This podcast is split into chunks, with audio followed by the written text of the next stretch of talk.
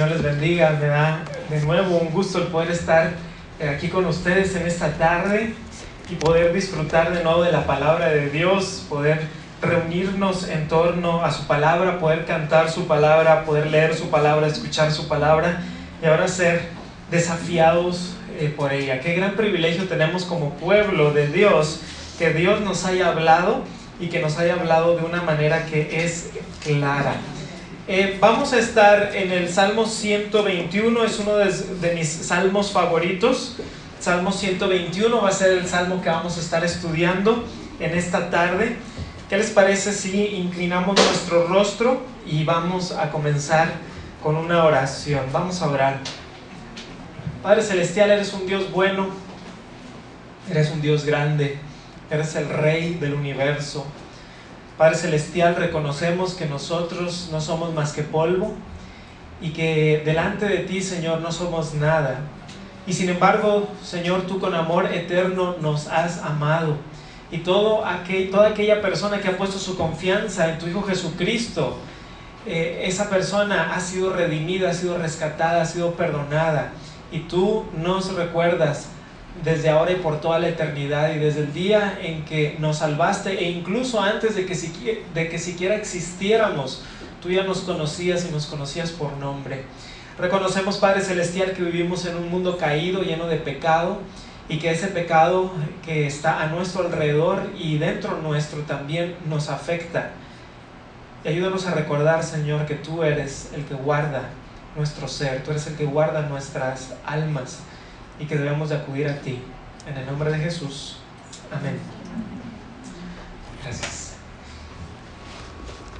Me sorprende mucho cuando veo los nuevos automóviles y la, y, la tecnología que tienen para, de seguridad. Cada vez más salen automóviles con sistemas muy sofisticados de seguridad, de bolsas de aire, en donde la computadora eh, se da cuenta cuando cuando uno está derrapando y, hace todo lo posible para que en caso inclusive de que se, que se volteara el automóvil, mantenerte dentro de él para que tus eh, oportunidades de no salir lesionado pues sean altas y que puedas eh, salir bien. Y, nosotros eh, gastamos muchísimo dinero en nuestra propia seguridad. En nuestras casas ponemos rejas, ¿verdad? Ponemos puertas, ponemos llaves y a veces la puerta la enfrente tiene doble llave y la de atrás tiene la mejor llave y dos pasadores y una pequeña alarmita, etcétera, etcétera. ¿Por qué? Porque sabemos que vivimos en un mundo caído y que parte de lo que significa vivir en un mundo caído es que a nuestro alrededor hay peligro. Esa es una realidad. Y sin embargo uno puede planear todo lo que puedas y aún así al final es Dios el que nos protege hace no mucho tiempo estaba solo ahí en la casa, no estaba mi esposa, no estaba, no estaba el bebé, y yo iba bajando las escaleras y me resbalé. Y es increíble cómo en esos pequeños segundos en lo que estás cayendo, ¿verdad? Hacia, hacia el suelo, pasan cosas por tu mente. Yo pensaba, bueno, estoy solo en la casa. Si me doy un golpe fuerte, no sé qué voy a hacer, cómo, cómo voy a reaccionar. Voy a poder ir por mi teléfono, no voy a poder ir por el teléfono porque por más que planees, por más que te protejas, seguimos viviendo en un mundo en donde hay peligro a nuestro alrededor. Y eso es hablando solamente de la parte física, pero ¿qué de nuestra alma? También nuestro espíritu, nuestra alma está en peligro y a nuestro alrededor hay personas que buscan cazar nuestra misma alma y desviarla y llevarla por los lugares que no son del Señor. Y lamentablemente muchas personas se pueden desviar del camino correcto y deslizarse por causa del pecado o por causa de un sinnúmero de cosas. Y en el Salmo 121 vamos a ver algo precioso. Por más que lo intentamos, nuestros medios no podrán protegernos por completo, pero el pasaje que vamos a ver hoy nos enseña que Dios es el guarda en quien podemos confiar. Dios es el guarda en quien podemos confiar. Salmo 121, voy a darle lectura a los ocho versículos, me siguen con su vista. Dice así, alzaré mis ojos a los montes, de donde vendrá mi socorro. Mi socorro viene de Jehová que hizo los cielos y la tierra. No dará tu pie al resbaladero, ni se dormirá el que te guarda. He aquí, No se adormecerá ni dormirá el que guarda a Israel. Jehová es tu guardador. Jehová es tu sombra, tu mano derecha. El sol no te fatigará de día, ni la luna de noche. Jehová te guardará de todo mal. Él guardará tu alma. Jehová guardará tu salida y tu entrada, desde ahora y para siempre. Este salmo dice aquí que es un cántico gradual. Los cánticos graduales eran cánticos de ascenso. Se cantaban cuando iban eh, los israelitas de camino hacia Jerusalén en una de las grandes fiestas. Y mientras iban subiendo hacia Jerusalén, iban cantando estos salmos y eran cánticos de ascenso mientras iban subiendo hacia Jerusalén, hacia adorar en el templo. Y como dijimos, este pasaje nos muestra que Dios es el guarda en quien podemos confiar. Y vamos a ver cuatro cosas en este pasaje que nos apuntan a esta verdad. Y la primera cosa que vamos a ver es que Jehová es nuestro socorro. Jehová es nuestro socorro. El versículo 1, alzaré mis ojos a los montes, ¿de dónde vendrá mi socorro? El salmista comienza con una acción y con una pregunta. La acción es alzar los ojos a los montes o a las montañas e inmediatamente uno puede imaginarse a estas personas que iban de camino hacia Jerusalén y con las montañas a su alrededor, ¿verdad? Y, cantando este salmo. ¿Y por qué mira el salmista o los que cantaban este salmo hacia los montes? ¿Qué van a buscar? ¿Qué, qué buscan encontrar ahí? Bueno, evidentemente socorro. ¿Y de qué manera puede uno encontrar socorro en las montañas? Bueno, el salmista está encontrando refugio en las montañas, como por ejemplo, en el Salmo 11.1 dice, en Jehová he confiado, ¿cómo decís a mi alma que escape al monte cual ave?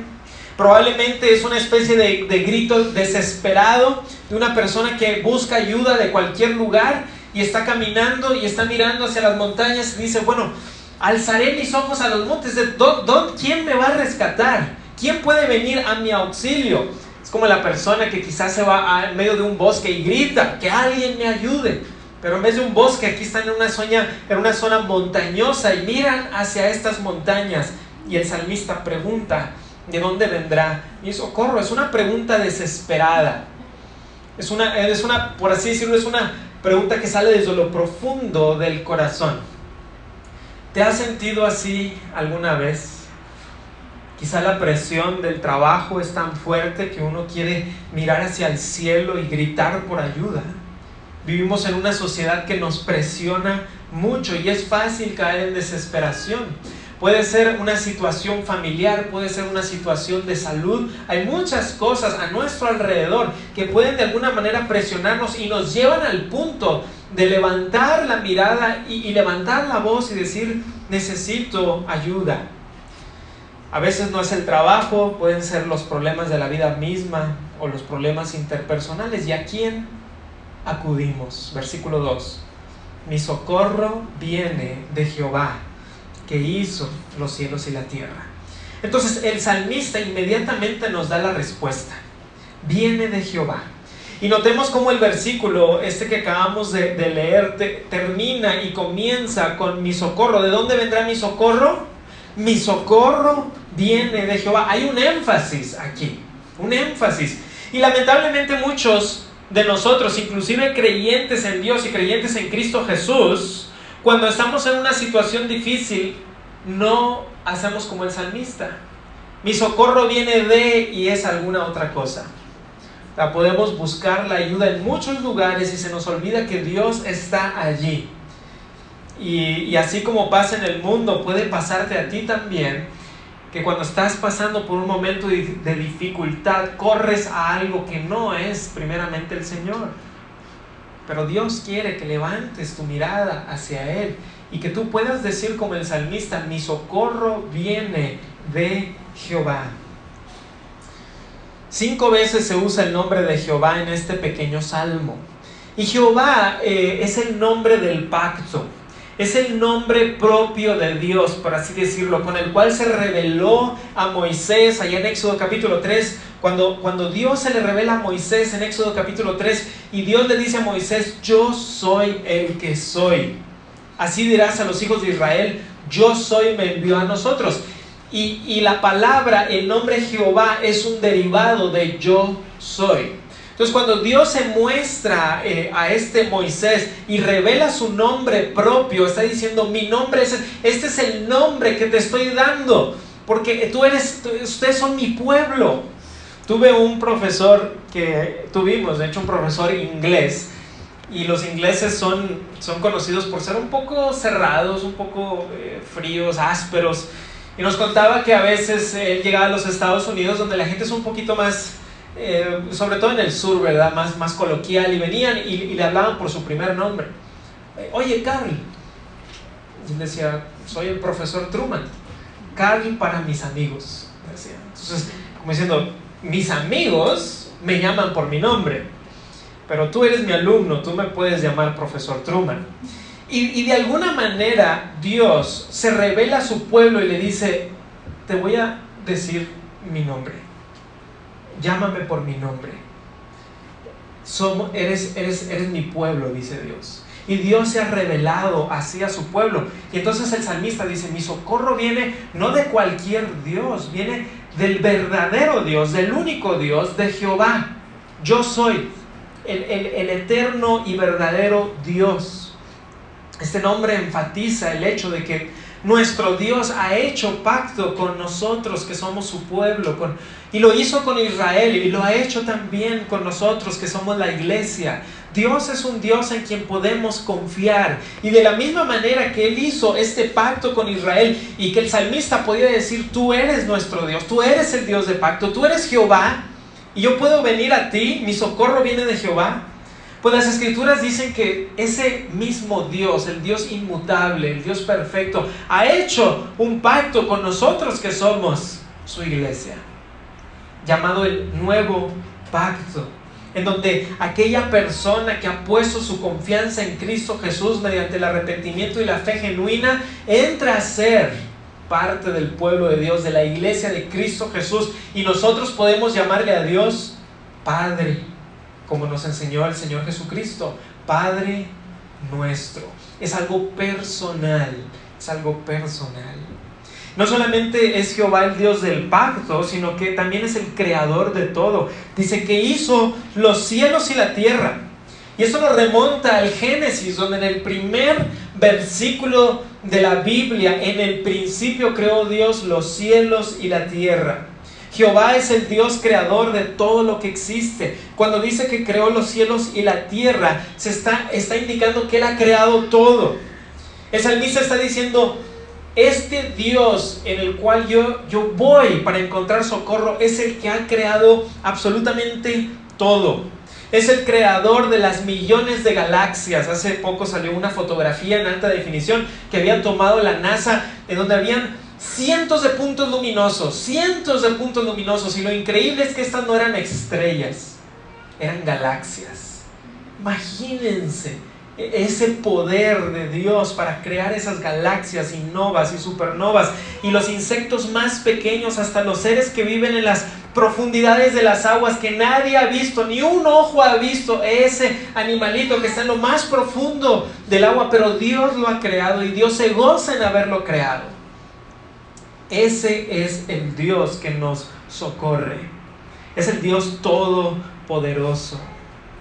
Alguno de ustedes quizá haya leído uno de los libros más famosos en la historia del cristianismo, que es El progreso del peregrino. Y si no lo ha leído, debería de leerlo. Y si no, por lo menos ver la película, ¿verdad? Hay una o dos películas ahí muy buenas del Progreso del Peregrino. Bueno, cuando comienza el libro del Progreso del Peregrino, en los primeros capítulos, el personaje principal, que es peregrino, que representa a los cristianos y va de camino a la ciudad celestial, cae en un pozo, en un pozo lleno de lodo, y se llama el pozo de la desesperación. Y cuando él se está ahogando en el pozo de la desesperación y cada vez se está hundiendo cada vez más y más y más y más, empieza a gritar auxilio, auxilio, auxilio, y entonces llega un personaje llamado auxilio y lo, y lo saca y la idea es que Dios ha mandado este personaje llamado Auxilio para sacar a Peregrino y para que continúe en, en, este peregrinaje, por así decirlo, hacia la ciudad celestial, que es nuestra tierra prometida. Y de la misma manera Dios nos ayuda cuando estamos en nuestros problemas más difíciles. Él es nuestro auxilio, nuestro socorro en el tiempo que más lo necesitamos, cuando nos estamos hundiendo en la desesperación. A partir del versículo 3 vemos que se repite continuamente una palabra, la palabra guarda. Seis veces se repite esta palabra. Y es por eso que este segundo punto que vamos a ver es que Jehová es nuestro guarda vigilante. Segundo punto, Jehová es nuestro guarda vigilante. Y vamos a ver primeramente el versículo 3 y ahorita el 4. No dará tu pie al resbaladero ni se dormirá el que te guarda. En este versículo vemos dos cosas que Dios no hará. Primeramente, que no dará tu pie al resbaladero. Ahorita les, les puse el ejemplo de cuando me resbalé y me estaba cayendo. Se siente muy feo cuando uno se resbala, ¿verdad? Te sientes completamente impotente. Y sobre todo cuando ya caíste al suelo y, y dices tú, bueno, no sé qué pasó, ¿verdad? Me habré resbalado, me habré tropezado. Y esa vez que me pasó estaba en las escaleras y es algo pues que puede ser peligroso. Y de hecho en las escrituras no es el único lugar en donde se habla de resbalarse. Por ejemplo, en el Salmo 18 habla de, ese Señor, guárdame de resbalarme. Y obviamente que está hablando de un resbalar espiritual, porque no, si es peligroso resbalarme yo como persona física, el resbalarse espiritualmente cuando te deslizas, cuando caes, cuando de alguna manera te desesperas y no vienes a Dios, es peligroso para nuestra vida y para nuestra alma. Caer en un resbaladero es sinónimo de caer en alguna desgracia o inseguridad, en alguna calamidad. Y a veces no confiamos en Dios para que Él sea el que nos rescate. Pero Dios nos guarda de caer en el resbaladero. Dios nos guarda de caer en la calamidad. Y aún cuando estamos en algún problema e inclusive si estuviéramos en medio de la calamidad, Dios nos da la fortaleza para mantenernos firmes. Salmo 94, 18, cuando yo decía, mi pie resbala, tu misericordia, oh Jehová, me sustentaba. ¿Recuerdan lo que dijeron Sadrach, Mesach y Abednego? Cuando vienen y los van a, los van a meter ahí al horno de fuego, ellos dicen, no lo vamos a hacer. Y nuestro Dios es poderoso para rescatarnos del horno de fuego, pero aún si no lo hiciera, aún si muriéramos en ese horno de fuego, Rey, no nos vamos a arrodillar ante ese ídolo. Y esa es la actitud que debe de tomar el creyente. Señor, guárdame, guárdame. Pero aún si llegara a pasar por un momento de calamidad, confío en ti. No me doblegaré, sino confiaré en tu bondad. Hay una segunda cosa que este verso nos dice que no hará. No se dormirá. No se dormirá. ¿Recuerdan a Elías y los 450 profetas de Baal? Están estos eh, los 450 profetas de Baal ahí en el monte Carmelo y por un lado están tratando de, de, hablarle a su Dios y Elías está desde lejos viéndolos, cómo están ahí haciendo todo este alboroto y Elías les dice, allá en Primera de Reyes 18, 27, yo se los leo, Elías les dice, gritad en alta voz, porque Dios es, hablando de su Dios Baal, quizá está meditando o tiene algún trabajo o va de camino. Tal vez duerme y hay que despertarle. A lo mejor está en una siesta, ¿verdad? Era un, era un dios medio hispano, le gustaban las, las siestas. Y entonces, ¿qué pasa? Que, que lo que está este Elías diciendo es, a lo mejor su Dios está dormido, pero el verdadero Dios no duerme. El verdadero Dios no duerme. ¿Y qué pasa cuando Elías clama a Jehová? Desciende ese fuego del cielo y consume lo que había en el altar. Antiguamente se creía que los dioses tenían las mismas propiedades que los humanos, así que se enojaban, se alegraban e incluso se dormían. Y Jehová nuestro Dios es un Dios que tiene emociones o como los teólogos dicen afectos. Él también tiene ira santa, Él también se alegra, pero no duerme. Aun cuando nosotros dormimos, Dios nos sustenta. Como dice el Salmo 3.5, yo me acosté y dormí y desperté porque Jehová me sustentaba. Versículo 4 del Salmo 121. He aquí no se adormecerá ni dormirá el que guarda a Israel.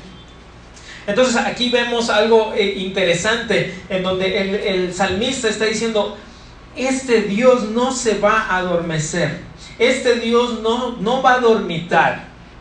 ¿Alguno de ustedes ha estado manejando y empiezas a pestañear un poco y sabemos lo peligroso que es eso, ¿verdad?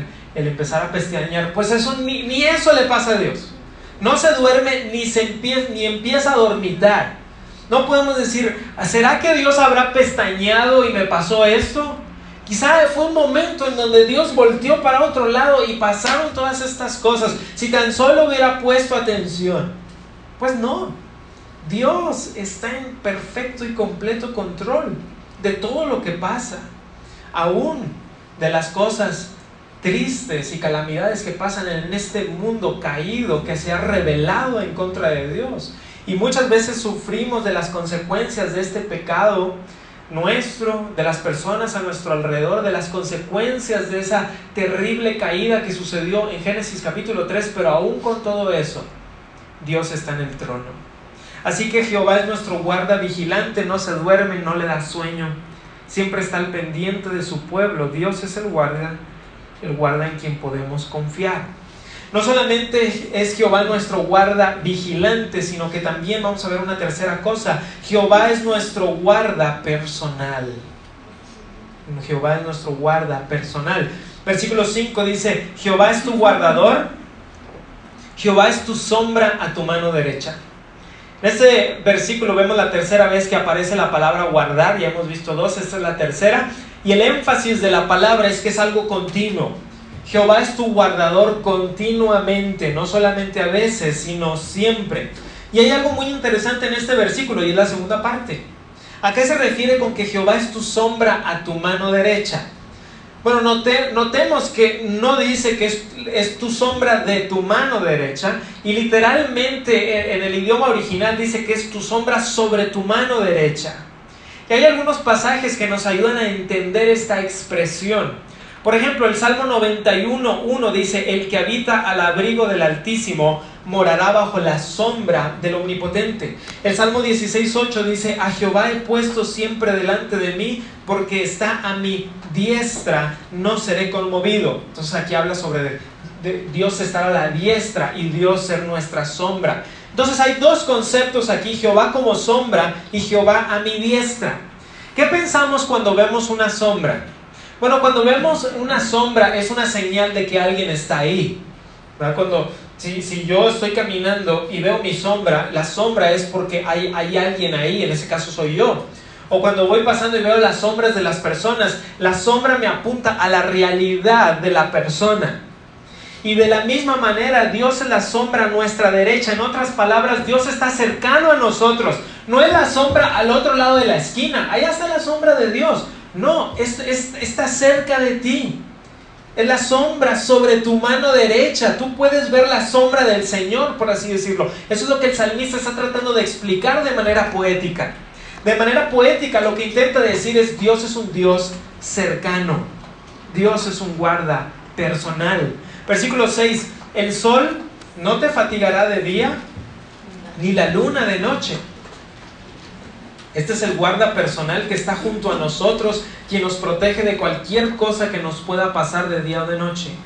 La palabra fatigar que se usa aquí se puede traducir también como golpear o hacer daño, inclusive hasta matar. Sabemos que el sol puede llegar a matar a una persona. Hace no mucho tiempo escuché, eh, leí un artículo donde decía que una pareja de jóvenes había salido al desierto, creo que de Arizona, a correr, perdieron su camino y los encontraron muertos. ¿Qué pasó? por el sol. El sol, la deshidratación, el sol es muy peligroso cuando uno pasa mucho tiempo afuera y el sol te pega, te puede llegar hasta matar. Y en cuanto a la luna, ella también puede tener eh, efectos adversos sobre las personas. El Nuevo Testamento a las personas que habían perdido la mente se les llamaba lunáticos, pero la, la luna también puede representar el frío intenso de la noche, el sol, el calor intenso del día y en los desiertos sobre todo las noches son muy frías y muy peligrosas, sobre todo en los lugares áridos como en Palestina. Y el punto principal es que Dios nos protege ya sea de día o de noche. No hay momento en el cual Dios no se encargue de nosotros. Cuando eh, estudié en el seminario, viví en Carolina del Sur por unos años y, en la iglesia en donde ministraba había muchas personas eh, hispanos de diferentes partes de Latinoamérica que habían llegado a los Estados Unidos y yo creo que muchos de ustedes saben las historias de algunas de estas personas que pasan por el desierto. Y uno de, de las personas que estaba ahí, su nombre es Ramón. Y él vino a Cristo eh, tiempo después y, me estaba contando la experiencia de haber pasado por ese desierto y cómo por poco y muere ahí. Y las personas con las que iba se pusieron debajo de, de una sombra y dijeron, aquí nos vamos a quedar a morir. Y uno de los, de los supuestos guías le dijo a Ramón, dicen que allá hay agua, dicen que allá hay agua. Entonces él agarró como dos galones y empezó a caminar. Dice, y caminé y caminé y caminé y luego volteé hacia atrás y dije, todo el desierto se ve igual. ¿Cómo voy a regresar? Estoy perdido. Y, siguió caminando y encontró un charco. Dijo, era un charco lodoso. Y empecé a tomar agua y sentí que cobré vida de nuevo. Llené esos, esos eh, galones de, de esa agua media sucia. Y entonces empecé a seguir mis pasos en la arena, literalmente siguiendo mis pasos. Y los encontré. Y les di agua y sobrevivimos todos. Y luego llegué aquí y tiempo después conozco al Señor Jesucristo. Me dio una oportunidad. Me dio primero la oportunidad de seguir viviendo físicamente y ahora me, da, me ha dado la vida espiritual. Después de casi morir en el desierto, Ramón pensó, Dios me dio esta oportunidad. Dios es el guarda en quien podemos confiar. Dios es nuestro guarda personal y nos protege todo el tiempo y a toda hora, pero el salmo no ha terminado. Dios está sumamente interesado de guardarnos espiritualmente, lo cual nos lleva a nuestro cuarto punto. Jehová es nuestro guarda espiritual. Jehová es nuestro guarda espiritual. Versículo 7, Jehová te guardará de todo mal, Él guardará tu alma. Lo que me impresiona es que dice de todo mal. ¿Qué es el mal? Bueno, en la Biblia eh, esta palabra mal se usa de diferentes maneras. A veces se refiere a daño personal en Jeremías 39, a tiempos de problemas en Amós 6, a actividades inmorales en el Salmo 73. Resumiendo, esta palabra se puede usar para un mal natural o un mal moral. Pero no es verdad que los cristianos sufren. ¿Cómo puede decir Dios que nos va a guardar de todo mal y aún así sufrimos? Y esa es una pregunta que probablemente más de uno de ustedes quizás está haciendo. Y es una pregunta válida, por cierto. ¿No es el sufrimiento malo? ¿No debería ser entonces que ninguno de nosotros de ninguna manera sufriéramos? ¿De ningún tipo de sufrimiento para nada? Bueno, sin duda alguna la Biblia dice claramente que los cristianos llegan a sufrir. Y aquellos que creen en Dios. Job, por ejemplo, es un libro entero, lo mencioné en la mañana, es un libro entero para lidiar con la pregunta del sufrimiento. O sea, no es como que Dios nos, lo ponga así nada más y, sea como, como, algo así en una nube muy bonito y que nosotros digamos, bueno, pero en realidad pues así no pasan las cosas. No, Dios es muy honesto y sincero y, y hay un libro larguísimo como es Job para hablar al respecto.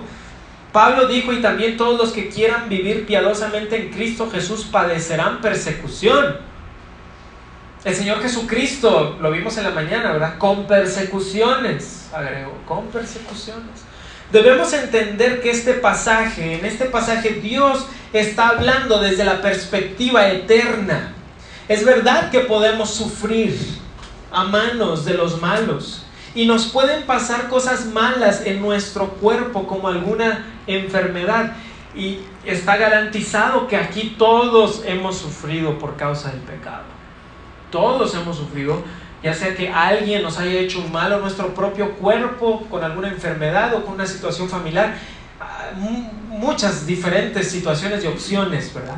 Pero aún con todo eso, Dios nos guarda del mal final el apóstol Pablo escribió en Romanos 8:28, y sabemos que a los que aman a Dios, todas las cosas les ayudan a bien, esto es, a los que conforme a su propósito son llamados.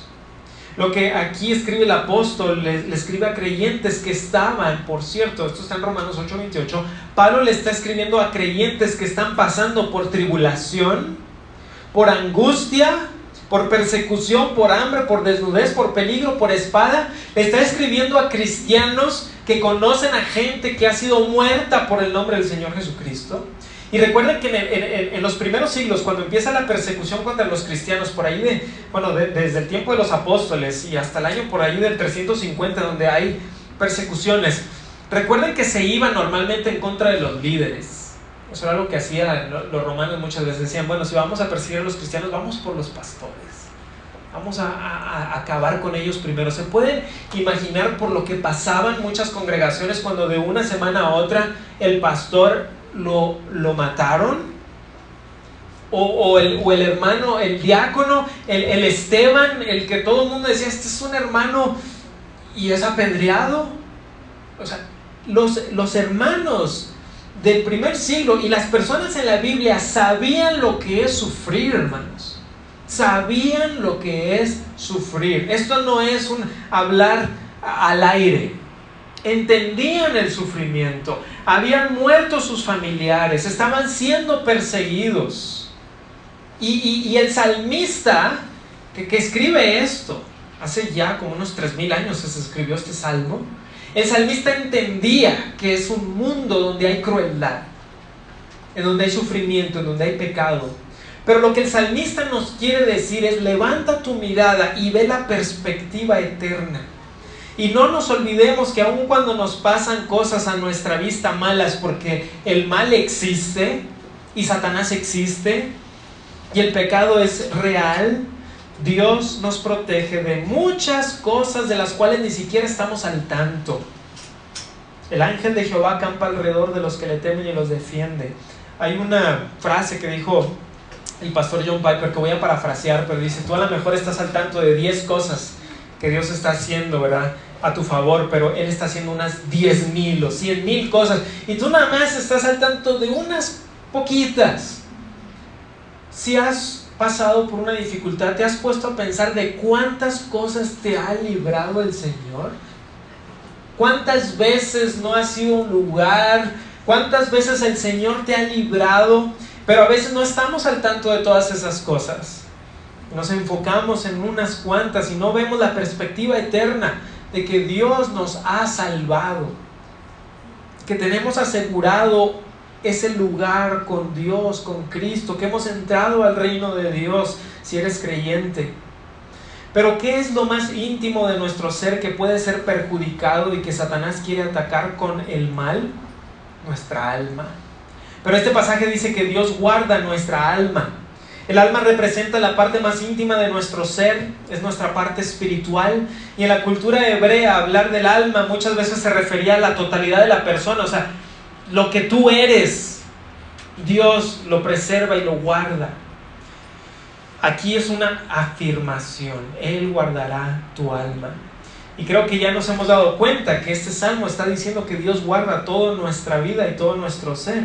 Es por eso que vemos en el último versículo un resumen de todo. Versículo 8. Jehová guardará tu salida y tu entrada desde ahora y para siempre.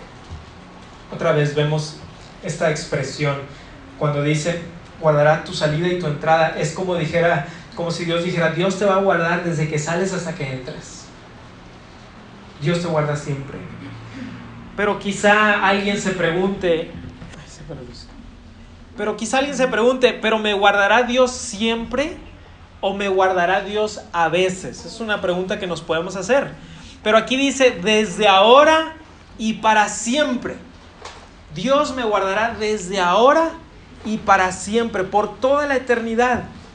Cuando estaba en la universidad vimos una, una obra de teatro y en la obra de teatro se repetía una frase, y la frase es, la eternidad es mucho tiempo. Y quisiera que, que piense usted en esa frase, la eternidad es mucho tiempo. Ni siquiera podemos pensar bien en lo que es eternidad. Va más allá de nuestro conocimiento. Cuando pensamos en la eternidad y Dios dice, yo te voy a guardar desde ahora y para siempre. Así Dios nos guarda. ¿Confía usted en este Dios que ha prometido guardar su alma por toda la eternidad? No solamente guardará del mal aquí en la tierra, sino que nos guardará de la condenación eterna a todos aquellos que han creído en Cristo Jesús. Y nos preserva y nos lleva y nos llevará hasta la tierra prometida, hermanos. es la promesa del Señor. Y una vez más, no quisiera hacer menos la realidad del sufrimiento, porque ser humano es sufrir. Es, es, el mundo caído en el que vivimos, pero Cristo Jesús, nuestro Señor, fue a la cruz para conquistar para siempre la muerte, para conquistar para siempre toda enfermedad, porque cuando nuestro cuerpo sea glorificado ya no habrá más enfermedad. Y Cristo fue a esa cruz para enjugar toda lágrima. Y si usted ha pasado por una estafa, por un robo, si usted está pasando por una dificultad de su cuerpo, porque muchos de nosotros estamos pasando por dificultades de salud, recuerde esto. Cristo murió en la cruz y venció todo eso. Y si tú estás en Cristo, Él enjugará toda lágrima y nos ha hecho ahora tener una comunión con Él y podremos disfrutar por toda la eternidad. Por lo tanto, y para terminar, aunque muchas veces somos tentados a confiar en nuestros propios medios, debemos alzar la mirada y decir con el salmista, mi socorro viene de Jehová que hizo los cielos y la tierra. El poderoso Dios está de mi lado. Hoy quisiera desafiarle a usted a tener esta confianza que demostró el salmista. Dios es el guarda en quien podemos confiar. Vamos a orar. Bendito seas, Padre Celestial, y gracias te damos por la oportunidad que tú nos das de escuchar tu palabra. Gracias también, Señor, por la lluvia que nos mandas y nos recuerda que tú eres bueno para con todos y que envías tu lluvia sobre buenos y malos. Gracias te damos, Padre Celestial, porque en esta tarde podemos recordar que tú nos proteges y que aun cuando pasamos por sufrimiento y pasamos y pasaremos, tú eres el Dios que nos llevará hasta el fin. Tú eres el Dios que nos levanta, que nos carga. Y Señor, así como peregrino llegó a esa ciudad celestial, oh Padre Celestial, nosotros también anhelamos esa Jerusalén, la Jerusalén del cielo, la Jerusalén celestial que baja para que podamos reinar con tu Hijo Jesucristo por toda la eternidad en ese precioso reino que desde ahora estamos disfrutando muchos de esos grandes beneficios y que algún día estaremos físicamente contigo disfrutando de un cuerpo nuevo, disfrutando de esa ciudad, disfrutando de ese reinado, de ese rey, y que ya no habrá lágrimas, y que ya no habrá enfermedad, y que ya no habrá robos, y que ya no habrá estafa, sino que todo será perfecto, y que nosotros los cristianos podemos decir que el final es un final feliz para aquellos que confían en el Dios poderoso, el Dios que nos guarda. En el nombre de Jesucristo rogamos que nos des esta perspectiva eterna. Amén.